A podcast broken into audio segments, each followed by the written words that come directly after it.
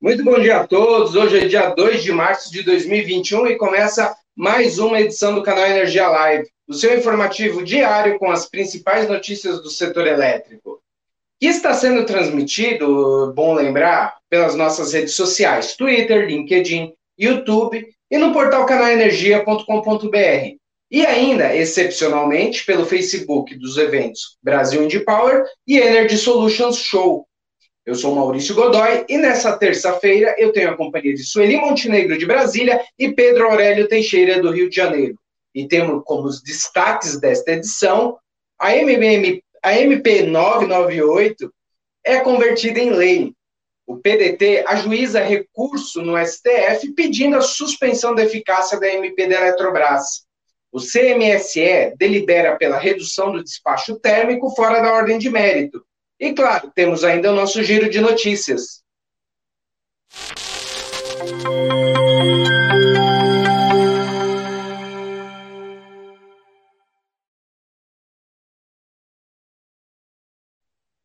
Muito bom dia a todos. Estamos começando essa edição da, é a edição desta terça-feira, 2 de março, do canal Energia Live, né? E a grande notícia do dia é que a, a, é a sanção presidencial da MP 998, né, que agora foi convertida em lei, recebeu o número de 14.120 e veio publicada no Diário Oficial da União desta terça-feira. Né? Uh, Para falar sobre o assunto, eu convido a nossa repórter de Brasília, Sueli Montenegro. Bom dia, Sueli. Conforme falamos ontem, né, a previsão era de que a lei pudesse ser publicada entre hoje e amanhã. Veio hoje. O que temos de destaque no texto aí que você pode dar, falar para a gente? Houve vetos? Bom dia, Maurício. Bom dia a todos. É, na verdade, o texto traz dois vetos apenas, né? Um deles é o parágrafo que estabelecia que o titular de autorização é, de geração de energia elétrica com prazo de 30 anos cuja usina. Só um minutinho, por favor. Ah, me desculpe, eu tive um problema técnico aqui, entrou uma tela inesperada no computador e me atrapalhou a visão.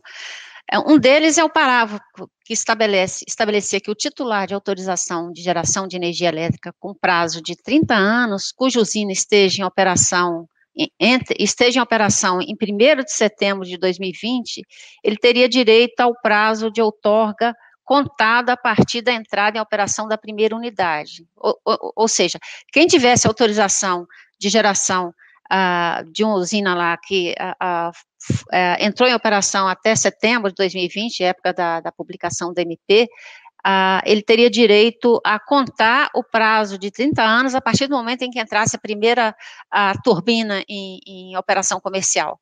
Só que aí essa regra seria aplicada a empreendimentos que não tivessem nenhuma penalidade da ANEL.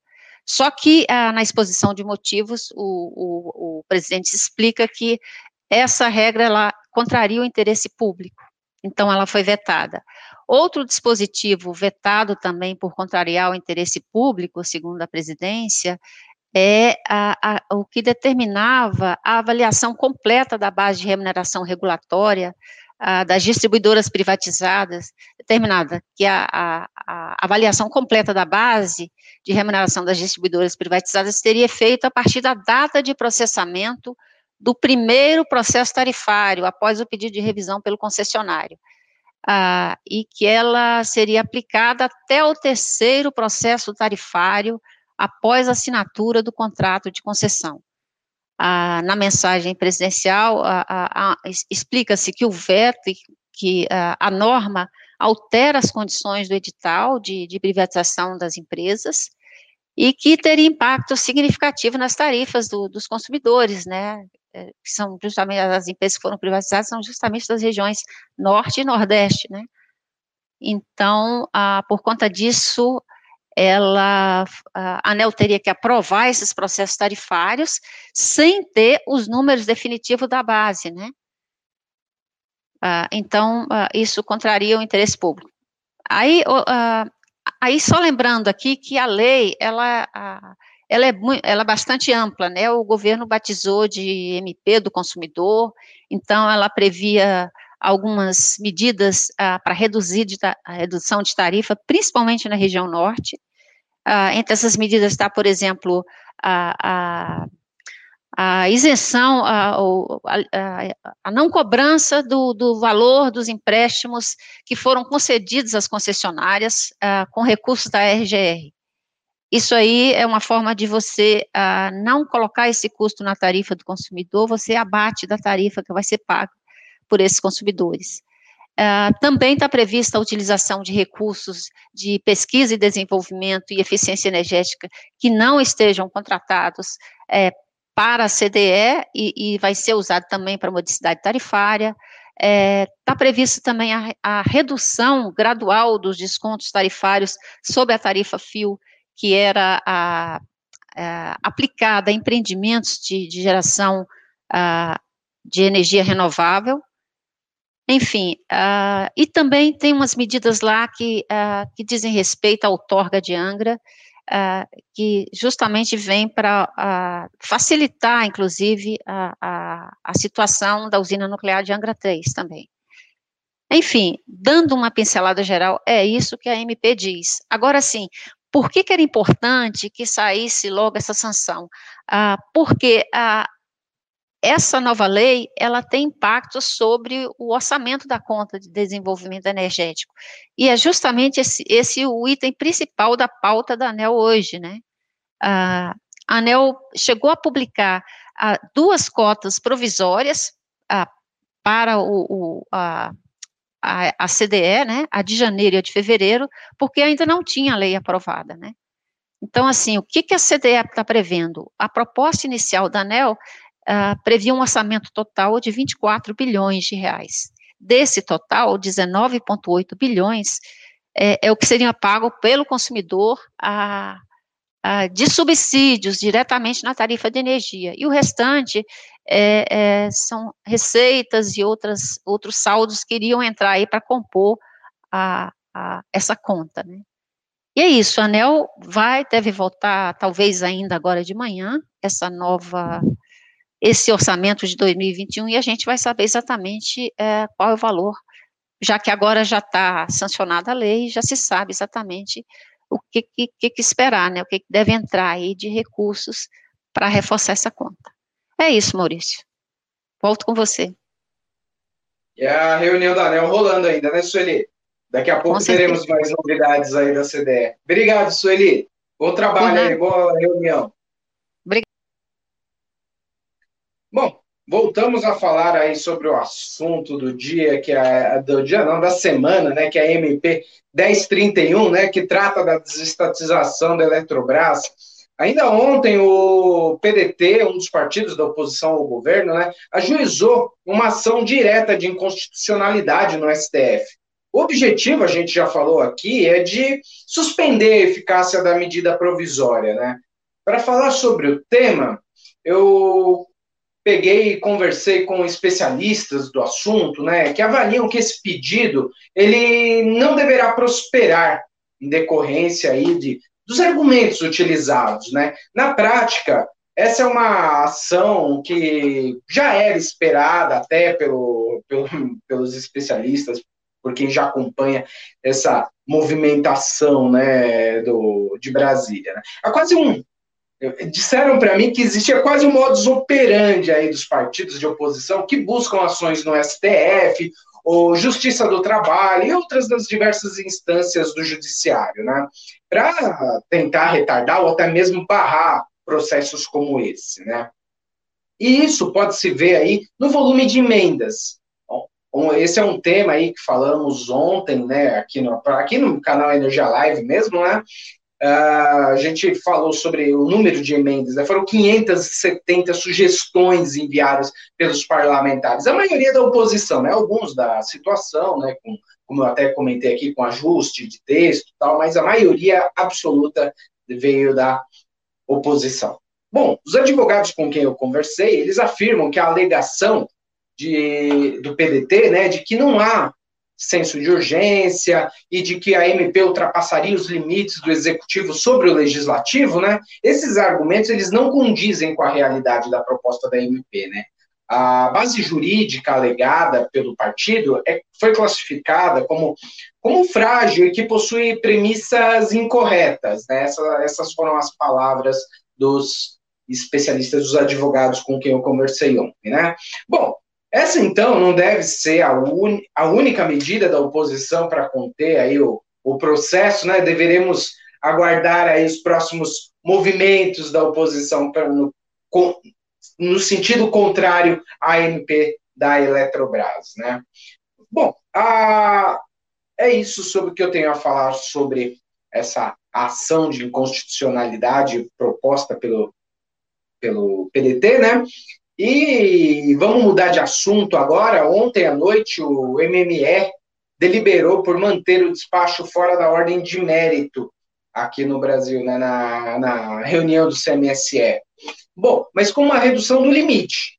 Para falar do assunto, né, eu quero chamar o repórter Pedro Aurélio Teixeira, do Rio de Janeiro. Bom dia, Pedro. Quais foram os motivos aí que levaram o CMSA a reduzir esse montante térmico adicional? Bom dia, Maurício. Bom dia a todo mundo aí que está conectado com a gente. É, realmente, houve aí essa redução. Na reunião da última segunda-feira, o CMSE determinou a manutenção do despacho fora da ordem de mérito, mas com limite menor.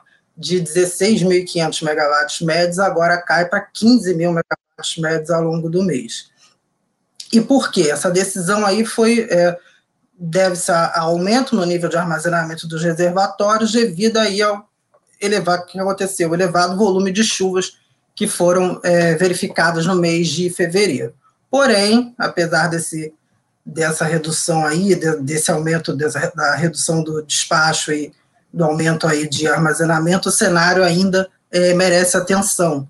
Tanto que o CMSE coloca que, é, é com exceção do, do Sul, é, nos últimos meses, é, foi a pior afluência no Sistema Interligado Nacional em 91 anos de histórico, no, no período de setembro a fevereiro. Maurício, é, queria também te falar, falar também para quem está acompanhando a gente aí, de um outro assunto que é que a CCC vai financiar a interligação de municípios do Amazonas ao Sistema Interligado Nacional. Uma portaria do MME vai possibilitar a interligação de três cidades do Amazonas que possuem sistemas isolados. Os investimentos vão ser de 191 milhões e essa medida atende um pedido da Amazonas Energia, é a distribuidora lá do, do estado, que além dela também essa portaria e também essa, essa ação vai é, possibilitar que outras três distribuidoras lá da região norte também possam é, fazer esse mesmo movimento que Amazonas Energia fez. E ao todo devem ser realizados é, 1 bilhão e 400 milhões em investimentos, que atingindo 629 mil pessoas a partir aí dessa antecipação de recursos da CCC. Bem, eu já falei do CMSE e da CCC, fico por aqui. Maurício, volto contigo. Obrigado, Pedro. Obrigado pela sua participação. Bom, agora então vamos para o nosso giro de notícias. A primeira que eu tenho aqui é, vem da Associação Brasileira de Distribuidores de Energia Elétrica, né, a ABRAD. Eles divulgaram uma nota em que apoiam a medida de redução tarifária. Né? A entidade divulgou esse, essa, essa nota de apoio aos esforços para essa ação, afirmando que são válidas as intenções do governo federal de se buscar alternativas que ajudem a tornar mais justa a competição das tarifas de energia elétrica. Foi o que eles colocaram em nota, né? A Abrad ressaltou aí ainda que ah, essas medidas adotadas sejam construídas a partir de diálogo com o setor, como aconteceu aí com a MP 998, que a gente acabou de trazer a informação de que foi convertida em lei, né?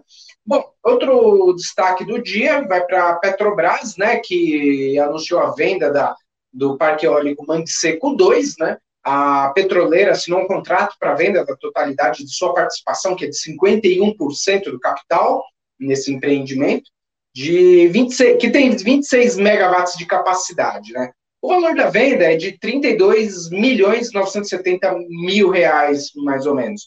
O acordo foi fechado com um fundo de investimento em participações multistratégia Pirineus, que, segundo esse acordo aí, vai pagar o valor de uma só vez no fechamento da transação.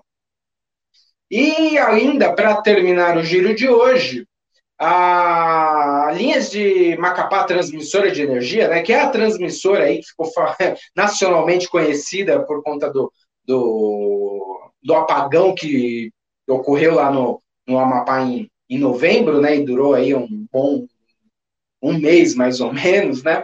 Ele, a, a, empresa protocolou um recurso na ANEL, no qual pede a revisão da multa de 3 milhões e 700 mil reais, né? Em sua defesa, a empresa alega que a agência reguladora aplicou o auto de infração aí antes de encerrar a apuração desse episódio, né?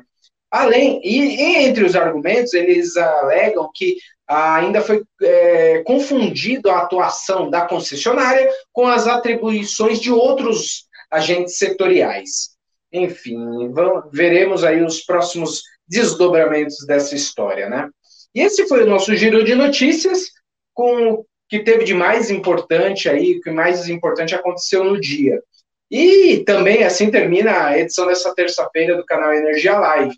Eu agradeço a todos que nos acompanharam, né? E para conferir mais detalhes sobre estas e muitas outras notícias do setor elétrico, inclusive em breve teremos mais detalhes sobre a Lei 14120 de conversão da MP 998, acesse o nosso portal. O endereço você já sabe, é canalenergia.com.br. Tenham todos um ótimo dia e até amanhã.